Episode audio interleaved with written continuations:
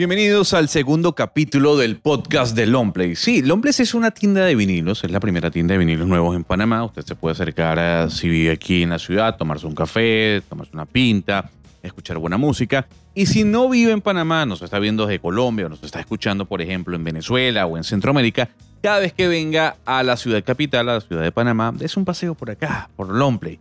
Y así podrá ver una gran cantidad de vinilos como los que están aquí atrás. El podcast de Longplay eh, se trata de conocer la opinión de personas ligadas a la cultura sobre temas de actualidad, más allá de hablar de su carrera per se, que sí obviamente está dentro del, de- de- del recorrido o la línea de tiempo de la entrevista. Y hoy es un placer poder conversar con tal vez uno de los mejores fotógrafos que tiene la ciudad, más que la ciudad, el país, porque él no es de la ciudad de Panamá, de comillas. Eh, lo cierto del caso es que Tito Herrera eh, primero es periodista, eh, luego es fotoperiodista, ahora es fotógrafo, en fin, pero nunca, nunca deja de ser eh, periodista Tito y más allá ha trabajado para Discovery, ha trabajado para History, sus fotografías se pueden ver en Nueva York, en Times Square, sus retratos son muy buscados en Panamá, en fin, es eso, es una referencia dentro de la fotografía del país. Tito, gracias por estar con nosotros. Hola, suena bonito. gracias, gracias por la presentación, Tito, por la invitación. del 1 al 5, ¿cómo calificas la calidad del periodismo en Panamá? Eh, bueno, déjame aclarar algo rapidito ahí. Yo no soy periodista. Yo, claro, yo soy periodista, digamos, como por accidente. Y, Ok. y aunque, aunque en esta parte tengo títulos de periodismo en Panamá, no soy periodista. De hecho, no soy, yo soy todo menos lo que soy. Yo soy fotógrafo hace 20 años y escribo.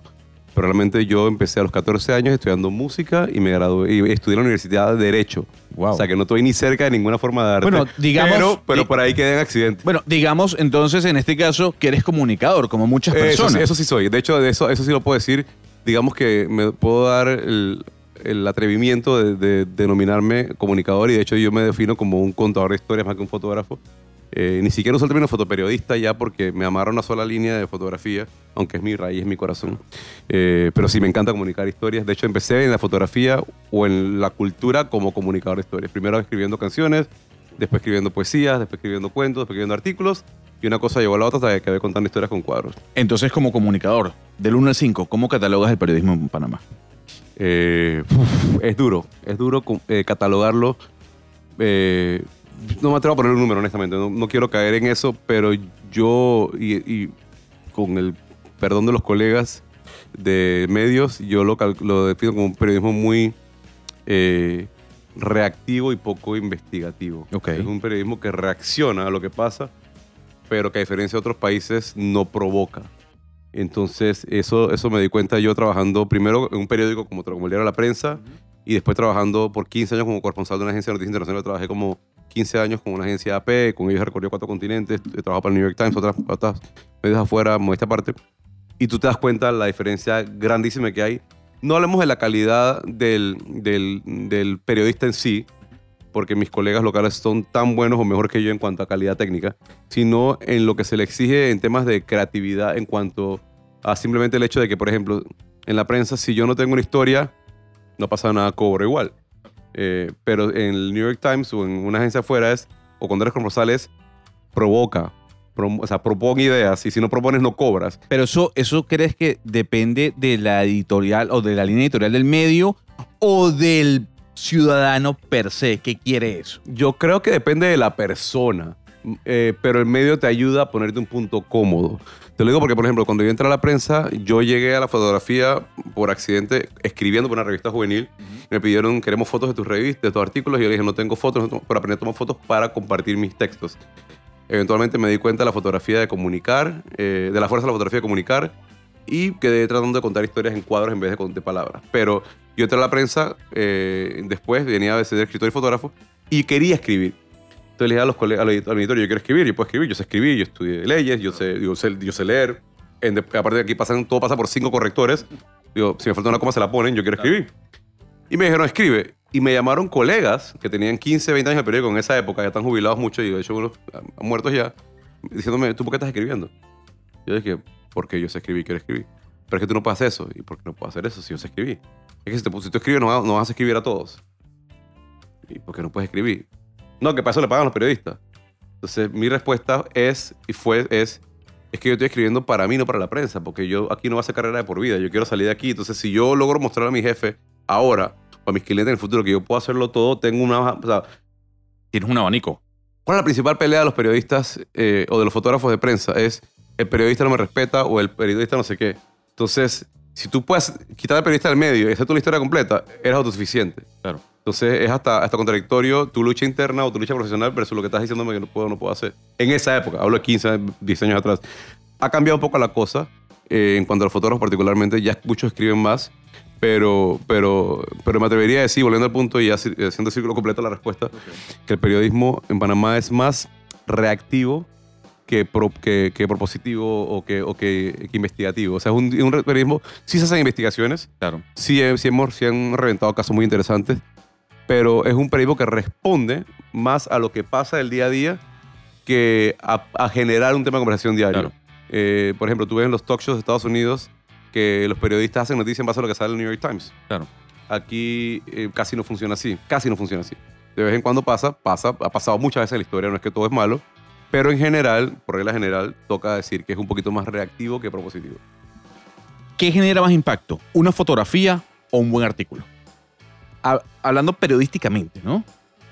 Eh, no, aquí se puede decir groserías y hasta tomar cerveza. Em, Déjate, guasón, tú no- ¿qué, qué gen- qué genera más impacto tú eh, dentro del periodismo crees? ¿Una buena fotografía que retrate un momento épico mm, de la historia, en este caso, o de una situación, o un buen artículo eh, escrito? No, yo creo que eh, es un poquito injusta la, com- la comparación porque obviamente el ser humano siempre ha sido más visual. Claro. O sea, siempre hemos encontrado dibujos en cavernas.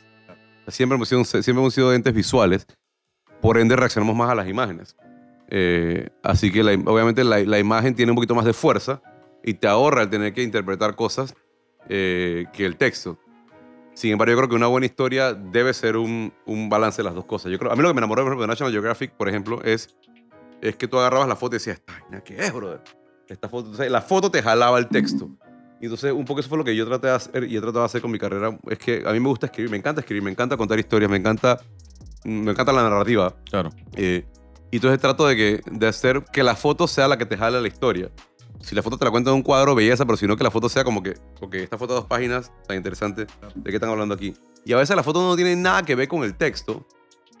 Ah, La foto no tiene nada que ver con el texto, pero, se te, se, pero te jala el texto. Un ejemplo concreto de eso, por ejemplo, es la foto famosa de la niña afgana en National Sí, Geographic. exactamente. La Sharbat Gula se Ujú. llama ella. O sea, todo el mundo ve la foto de la niña afgana en National Geographic de Steve McCurry y es una foto hermosa, es un re- pero es un retrato. Y esa historia, mucha gente no tiene idea que es sobre la guerra en Afganistán. Entonces, es la única foto en toda la historia que no es una foto de guerra. Pero es la foto que tiene la fuerza para que la gente entrara a la historia. Porque una foto de guerra la gente no la quería ver en los 80. En ese momento no era una foto de guerra, no hubiera vendido la portada con Entonces, el editor, primero el fotógrafo tuvo la, la sensibilidad artística de, hacer el retrato. Y después el editor la inteligencia también de mercadeo y de mercado de poder decir, esto va a traer más a la gente que la foto del muerto que tiene adentro. Porque en efecto eran fotos de muertos, de tanques, de guerra, de, de- y la historia fue dura. El tipo se metió infiltrado a Afganistán disfrazado de, de pastor y vaina. Pero, o sea, una cosa compensa a la otra, ¿no? Una foto buena hace que una historia interesante sa- salga. Ya que, te, ya que mencionas que te gusta el tema de la, de la redacción, de la escritura, eh, y basándonos en lo que está ocurriendo hoy en día en, en Panamá, para las personas que no, que no viven en Panamá, hay una, una situación política que deriva de algunas actuaciones, de- sobre todo de diputados de la Asamblea Nacional. ¿Qué título le pondrías tú a un artículo que hable sobre la situación política de Panamá hoy en día? complicada. Y aquí yo quizá debería no hablar mucho de política porque, porque soy, soy, soy, soy parte en el caso. O sea, mi, mi papá es diputado, no se sabía, mi papá Ok. es político. Entonces, Claro, pero como ciudadano puedes pero, tener una claro, opinión. por eso, pero es, es, es complicada, es complicada. Siempre la ha sido, pero es complicada en general porque complicada para todos lados. Porque la ciudadanía está extremadamente cansada y sensible de años y años y años de abuso de los políticos, de, de cientos de ratas que han pasado por la asamblea, gente que ha hecho carrera desde los 30 años en la asamblea, que nunca ha estudiado nada, pero son millonarios y los, números no cuadran, ¿me entiendes? Entonces, estamos cansados de eso. Eh, Tú le dices a tu papá, papá, se están equivocando.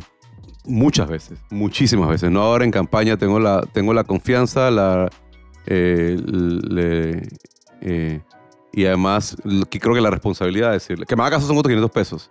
Él es un ser humano independiente, es un adulto, obviamente, eh, pero con el debido respeto, yo y mis hermanos, ¿no? Tenemos un chat de hermanos, eh, algunos viven en Estados Unidos, otros acá, y yo le digo también a personas, esto no me parece correcto. Como se lo digo en muchas áreas de su vida, y él me lo dice a mí también. Se lo puedo decir un día en el tema familiar, un día... eh, yo le he dicho muchas veces, por ejemplo, esa foto que pusiste ahí tienes que bajarla porque este man te va a dañar la imagen, porque ese man además no, no te representa y tú no tienes nada que ver con ese man. O no subas la vaina. O quita eso, o esto no te conviene. O po- ponlo si quieres, pero esto no te favorece. Porque además no te representa. Entonces, eh, pero sí, muchas veces lo hemos hecho, muchas, muchas veces lo he hecho. Pero te decía, o sea, es un, es un problema de dos vías, porque tenemos una, una ciudadanía que está cansada, estamos cansados, me incluyo también yo, eh, que pedíamos un cambio y que le dimos un cambio a la Asamblea histórico. O sea, más de la mitad de la Asamblea cambió. Pero ahora no queremos tener la paciencia para darle tiempo a que esta gente aprenda y se sienta a hacer el trabajo como debe ser.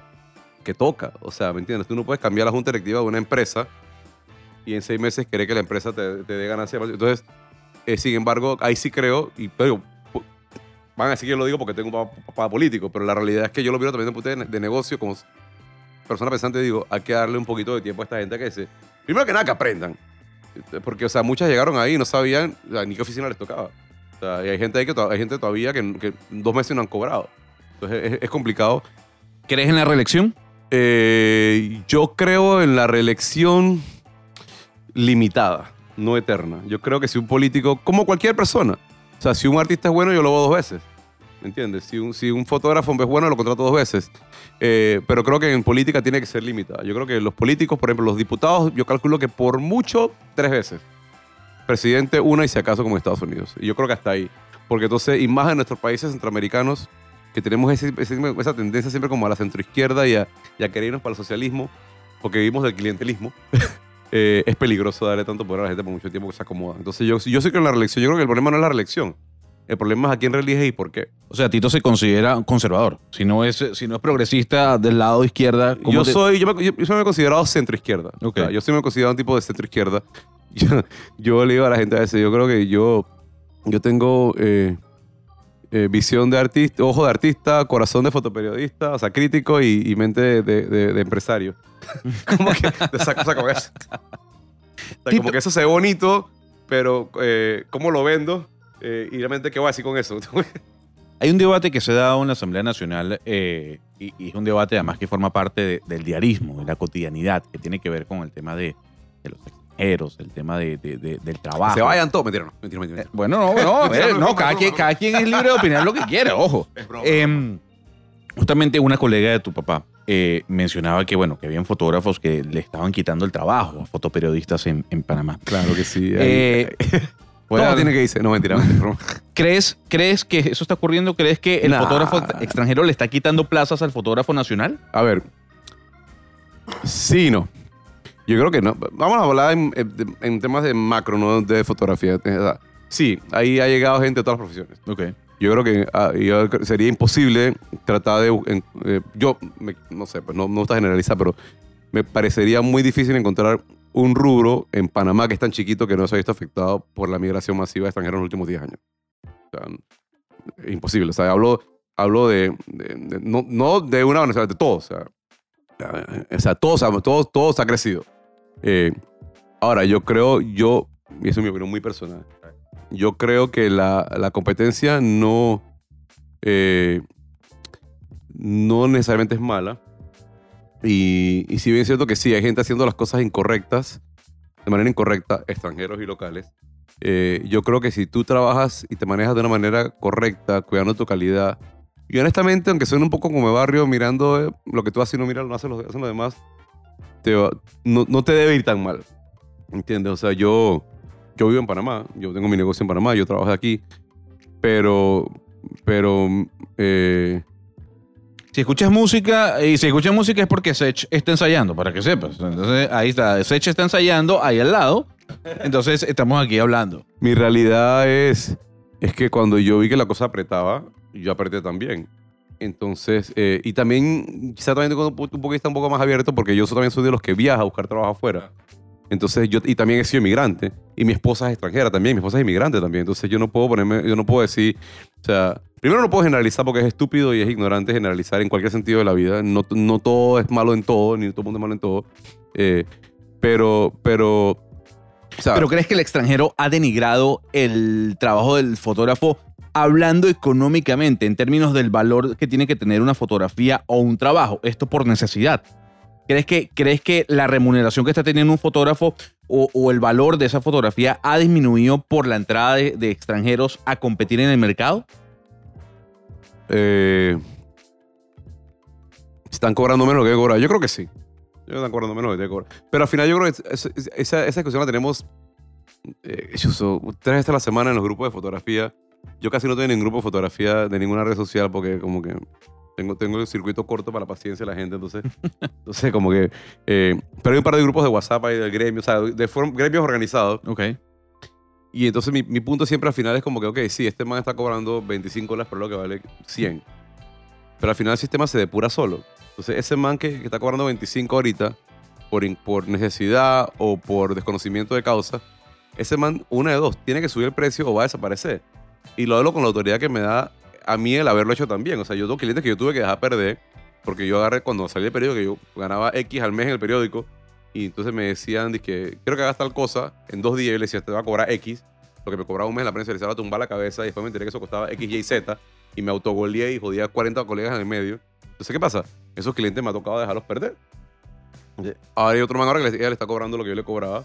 O ese cliente tuvo que pagar X y Y. Pero ya no, ¿me entiendes? Entonces, pero, pero yo creo que al final el sistema se depura solo. Y, y esa gente que está cobrando poco, no, o sea, es insostenible en el tiempo. O sea, tú puedes ganar un, eh, tú puedes ganar un camarón hoy de 25 dólares, de 50 dólares hoy, pero la verdad es que no vas a poder vivir de esto.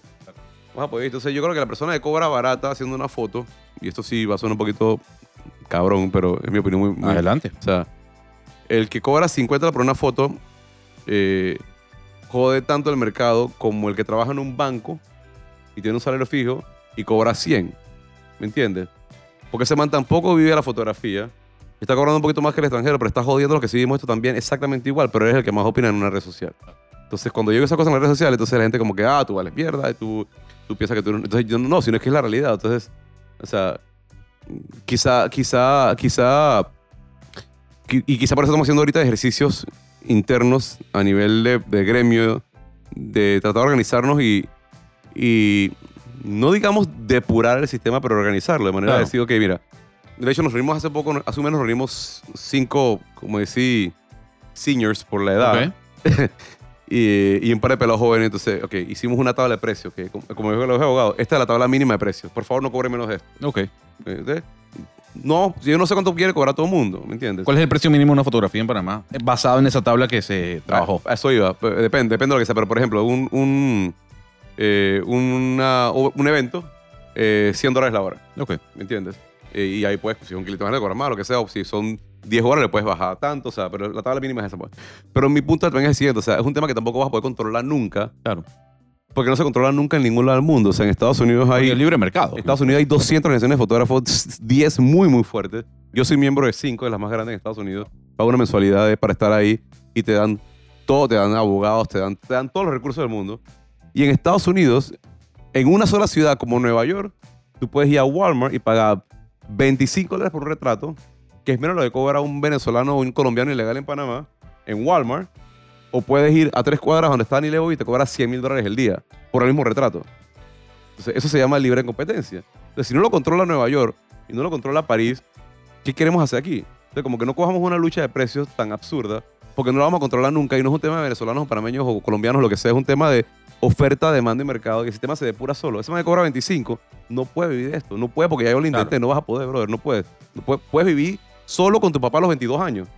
Cuando quieras tener un hijo, una mujer, un- una noviecita, un culito, lo que sea, una pinta, que- no puedes, brother, no se puede, no puedes. Entonces, este- el sistema se depura solo. Justamente, justamente hablando de la fotografía y ya yendo, enlazando el, el- el camino, em, se puede decir que hoy, hoy, año 2020, todo el mundo es fotógrafo con el tema de los celulares, los dispositivos móviles, la facilidad que te dan para poder captar una imagen o fotógrafo es quién. No, yo creo que Es igual que antes. Hoy, hoy todo el mundo puede tomar una foto como todo el mundo la puede haber tomado hace 40 años atrás. La diferencia es que ahora todo el mundo tiene una cámara en la mano y antes no la tenía. Eh, pero la diferencia, o sea, el celular ha venido a reemplazar la cámara compacta, la cámara que tu mamá, mi mamá y mi tía tenían. Eh, entonces, si tú no atreverías a decirle a tu tía fotógrafa por tener una cámara de 120 milímetros, yo tampoco me atrevería a decirle a mi mamá fotógrafa por tener un celular. Eh, yo creo que hay una diferencia grande entre hacer un registro fotográfico y hacer una fotografía eh, como tal, aunque suene medio, medio, medio enredada la cosa. Un registro es llegar y decir, ¡pam! Yo estuve aquí en el... O sea, un registro gráfico, fotográfico del tiempo y espacio en el estaba. Esto pasó, yo estuve aquí, había tal cámara, había una luz, y ese momento en el tiempo existió. Ahora, la diferencia entre eso y un fotógrafo es que el fotógrafo te debe querer contar una historia y te debe querer decir cinco ángulos diferentes o te debe una foto que te muestre todo lo que está pasando al mismo tiempo, o sea, que te muestre mucho más que un solo registro fotográfico. Y eso quizá es la diferencia. Entonces, nuevamente, el sistema se depura solo. O sea, los clientes que saben, llámese revistas, editores, publicitarios, lo que sea, wedding planners, novias, saben lo que están buscando y pagan por un buen servicio. Y buscan un man que les cuente la historia. Y el que no puede, no sabe, no quiere pagar, entonces busca un man que le haga el registro y ya. ¿Me entiendes? Entonces, ¿Cómo se define entonces un buen fotógrafo? un buen fotógrafo tiene que ser una persona que tenga que capte un mejor momento o que la fotografía tenga mejor luz. Me refiero a qué, qué- qué se puede, eh, a ver, catalogar o calificar en una fotografía para un buen fotógrafo. Que el- la persona captó un momento ideal, así la fotografía esté desenfocada, o que la fotografía está perfecta en cuanto a luz, pero el momento no genera ningún tipo de atracción o Eso para mí sentimiento. es súper sencillo. eh, yo siempre le digo en mis clases, eh, el momento priva sobre la técnica. O sea, el momento priva sobre la técnica. Eh, tú miras las 100 mejores fotos de la historia del mundo y la mitad, 50, si no 60, 70, están con granuladas, desenfocadas, tienen un barrido raro, no enfoco bien. Pero el momento, el momento es lo que, lo que cambia la historia. Entonces igual, y te doy la analogía de una boda. Tú en una boda, puedes tener a los novios perfectamente parados en el atardecer perfecto, así bonito, sentado, tres luces iluminadas, perfecto, luz bonita. Y esa foto está bonita. Es técnicamente perfecta, pero emocionalmente no te dice nada. Entonces, ¿cuál es la foto bonita de la boda? La que cuando se ponen en la esquinita que nadie lo estaba viendo, tiene un piquito en la boca y está la luz rara. Esa es la foto que van a querer bonito, ¿me entiendes? Entonces, ¿qué pasa? Eh, al final, al final, al final lo que hace... Las fotografías son, yo, les, yo las defino como activadores de neuronas, activadores de recuerdos, activadores de memoria. Entonces, ¿por qué tú agarras una foto cuando eras un niño que tú tomó tu tía o tu papá media fea o tu mamá la agarra de que mira mi bebé y se emociona y cuenta, ese día te caíste y te rompiste la cara. La foto técnicamente es una porquería, pero esa foto la lleva en el tiempo a ese momento. Entonces, lo que hace esa foto buena no es su calidad de impresión ni su, ni su, ni enfoque, es lo que esa foto crea en la persona en ese momento. Se puede ver una foto técnicamente perfecta que diga, esa man es una mierda, me robó plata, me, me, ¿me entiendes? O, ese día me peleé con este man, o en ese lugar me robaron, no quiero ni ver esa foto, ¿entiendes? O pues una foto, un detallito de que en esa esquinita del on play me robé mi primer beso con mi mujer. Entonces, o sea, lo que hace una foto bonita o fuerte es lo que esa, cómo, cómo esa foto activa tu cerebro y de qué manera reacciona. Si no reacciona nada, no pasa nada. Claro. Estamos tabla. claro. Pero si reaccionas negativamente, aunque sea una foto perfecta, técnicamente no es una foto buena. En, en- en este caso, cuando hablas, ya no estamos hablando de fotógrafos, sino de, de clientes, ya para ir cerrando la conversación. El cliente en Panamá, bueno, ¿es aquel que te da las indicaciones o aquel que te deja trabajar? Mira, yo ahí sí puedo hablar con un poquito más de autoridad eh, por mi experiencia fotográfica. Yo tengo 20 años en la fotografía y digamos que ha sido mitad y mitad. Mitad dentro y mitad fuera de Panamá. Desde Panamá, pero trabajando afuera. Y una cosa que he aprendido es que, eh, y lo puedo comprobar mil veces con creces y con correr lo que haga falta, entre más grande el cliente, menos jode. O sea, el cliente que sabe se va a tomar el tiempo de buscar entre los que piensa que son los mejores y se va a reunir con cinco y, y de 5 va a pasar a 3. Y cuando te agarra, te va a decir, yo tu foto vi esto, esto, porque te lo dicen, vi esto, esto, esto, esto, esto. Eso que tuviste aquí, eso es lo que yo quiero, al eso y vete. Yo tengo clientes que me han mandado muestra parte por todo el mundo, cinco países en, en un solo viaje, 20 días de viaje, y nunca me han preguntado, perdón, ni qué equipo, ni qué marca de cámara uso, ni qué lente voy a llevar, ni a qué hora me paré, ni dónde estudié fotografía, absolutamente nada. Ya, cuando yo te, cuando yo te contraté, confié en ti, tú eres el artista, tráeme esto. Quiero tantas fotos y ya. Sin embargo, me llama una revista X en Panamá local que está empezando o que tiene cinco años y la editora te quiere quitar la cámara de la mano. Y uno lo negocia porque dice, bueno, este me está pagando, es un trabajo ni modo. Pero sí puedo decir con toda la autoridad que me da la experiencia de trabajo que, que es, es, es interesante ese fenómeno. De- o sea, el, el, el entre más grande el cliente, menos jode. La satisfacción Perdón. de Tito Herrera como fotógrafo, ¿cuál es? ¿Ver su retrato o ver su imagen plasmada en Times Square? ¿O saber que en Panamá reconocen su trabajo? Me refiero a, ¿qué te genera mayor satisfacción? ¿El hecho de, de de- de tener una, una imagen tuya fuera de Panamá? ¿O que aquí en Panamá se sepa quién es Tito Herrera? Y se respete el nombre de él. No, ni una ni la otra. Mi, mi satisfacción está en el. Es mucho más sencilla que esa. Eh, es- es- mi satisfacción es, es simple y sencillamente poder decir, me estoy ganando la vida haciendo lo que amo y ya. O sea, yo tengo una ventaja, eh, y quizá mi ventaja sea un poco mi mediocridad en cuanto a metas. Ok. O sea, yo soy obsesivo compulsivo en mi trabajo. Yo no duermo trabajando. Me siento te puedo decir yo de que 3 de la mañana y que mira el correo que te mandé. Claro. O sea, que no duermo. Pero al mismo tiempo, o sea, yo no soy un tipo de que yo quiero llegar a. No, no, mi meta. vea, Yo tenía, eh, digamos que una sola meta en la fotografía. eh, y era poder vivir la fotografía. Porque yo venía de, de- querer ser músico y estudiar Derecho. Y viví en la fotografía. Y, y vivo la fotografía hace 20 años a tiempo completo. ok. Eh, pero más aún todavía, se me acuerdo clarito, cuando yo recibí mi primer cheque, yo regresé de Nueva York un tiempo trabajando fuera de Panamá y entré a la prensa a trabajar. Era mi primer cheque y con mi primer cheque que yo vi, que eran como 700 dólares en esa época, pero con eso me alcanzaba a pagar mi apartamento, para mí y para mi Claro. novia, eh, que era mi esposa, y mi novia, eh, y pagaba mis utilidades, mi gasolina, las pintas. Y decía, ¿te puedo vivir en un apartamento? ¿Puedo tener mujer en el apartamento? ¿Puedo tomarme las pintas? Eh, y todo tomando fotos. O sea, yo ya soy exitoso. Claro. De hecho, de hecho, una de las cosas que tengo marcante mis premios en el estudio es mi tarjeta de presentación de la prensa. Qué cool. Porque era como que este fue como, esta, como que aquí, o sea, aquí fue cuando yo la hice. Entonces, y, y la meta siempre ha sido, quizá más que nada, puede ser so- sobrevivir de eso. Sí, uno quiere, uno sueña como que quiero hacer tal cosa y quiere ir para allá, pero yo honestamente, yo honestamente no me he puesto nunca esas presiones de, de querer Claro. hacer X o Y. Uno sueña como sueña todo el mundo y sigo soñando y tengo muchas cosas que quiero hacer. Quiero ir a 24 países más de los que ya conozco.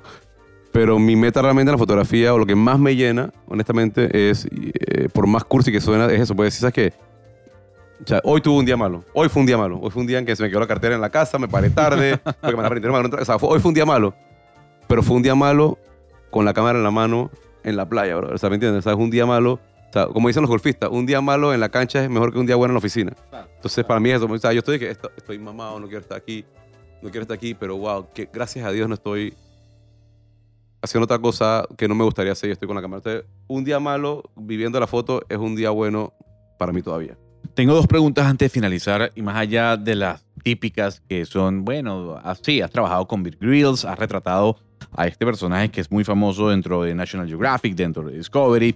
Eh, yo tengo dos y una es eh, saber si dejarías de retratar a alguien o no retratarías a dictadores, eh, asesinos. Sé No. que estuviste, eh, sé que estuviste en Centroamérica, en El Salvador, si no me equivoco, Sí. en una prisión retratando a maras. Sí, no, yo al contrario, yo creo, de hecho, cuando empecé la fotografía a finales de los 90, estaba empezando la moda del Photoshop y entonces después todo el mundo, y todo el mundo quería hacer, y todo el mundo la fotografía todavía, y más en Instagram, ahora más en Instagram, todo el mundo quiere fotografiar a chicas bonitas. Y yo siempre tuve esa vaina como que yo quiero fotografiar a, a la gente fea pero interesante, interesante. Todos mis amigos músicos venían para acá porque eran feos. yo quería, yo quería, siempre me interesó más el tema sociopolítico y, y figuras históricas y gente, gente interesante. Si la persona interesante es una persona hermosa, mujer hermosa y se quiere desnudar, bien pueda. Si es un asesino, también. También, me, me me encantaría fotografiar. Me encantan los, los shows de True Crime, me encantaría. Eh, por ejemplo, uno de mis sujetos favoritos, y esto siempre lo digo a la gente como que, ¡ah!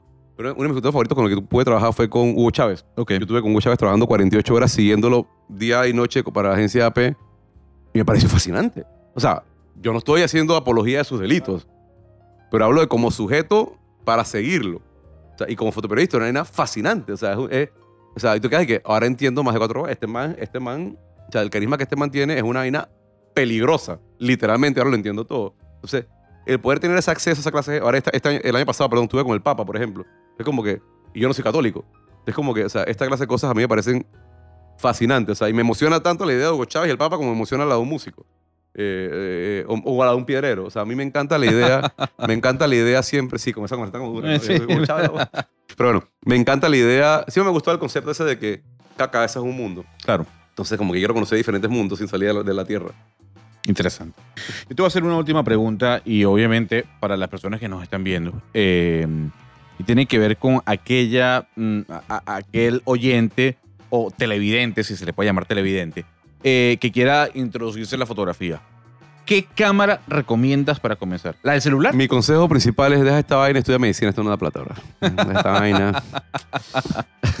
no, mentira. eh, no, la- mira, lo principal para empezar, ¿sabes qué es? Es cualquiera cámara. Ojalá sea el celular. Ok. Lo principal que tienes que, que aprender o descubrir es si tienes la- las ganas, el ojo para mirar, la sensibilidad para mirar. Y después que tú sabes que te gusta mirar las cosas y tienes la paciencia para buscar una foto, eh, tu necesidad creativa en cuanto a qué clase de foto quieras hacer te va a llevar a, qué- a qué equipo comprar. Claro. Porque, o sea, es como una caja de herramientas. El mecánico que repara motos no es igual al mecánico que repara camiones ni al que repara carros. Efectivamente. Entonces todos tenemos una caja de herramientas. Entonces, mi maleta de fotografía es muy diferente a la de Carlos, a la otra gente. Saludos, Carlos, que está detrás de cámara. Porque mi trabajo es diferente a la otra gente. Entonces, o sea, recomiendas el celular, básicamente. el celular, si quieres comprar una cámara, cualquiera cámara, no importa la marca, que tenga opciones de controles manuales. Pero empieza en automático. Automático. Empieza, empieza a mirar. Empie- porque yo quiero ser fotógrafo y después no, no tiene paciencia para esperar que pase una foto. Entonces, eh, primero descubre que quieres mirar eh, y después, si ves que tienes potencial, que te gusta, lo demás viene solo por añadidura. Tito, las personas que quieran ver tu trabajo, ¿dónde lo pueden ver? Mi página web, titoherrera.com, mi Instagram, arroba titoherrera, eh, y próximamente en el año 2030 mi podcast. Muy bien. Por ahí viene pronto. Tito, gracias por estar en este segundo capítulo del podcast del Hombre, bro. Placer. Por favor. By the way, yo colecciono también long plays y soy cliente Ah, de aquí mira, para, ese- tú- tú- para que sepa. Para que sepan, no, pueden venir a comprar su vinil aquí en Longplay. Gracias por eh, escucharnos De y parte por mía vernos. tienen tres gratis. Ya, llama ya. Ahí está, el número que está abajo, no hay ningún número. Eh, nos escuchamos la semana que viene con otra historia hablando de cultura, de política, de eso se trata este podcast. Pero no va a ser mejor que esta.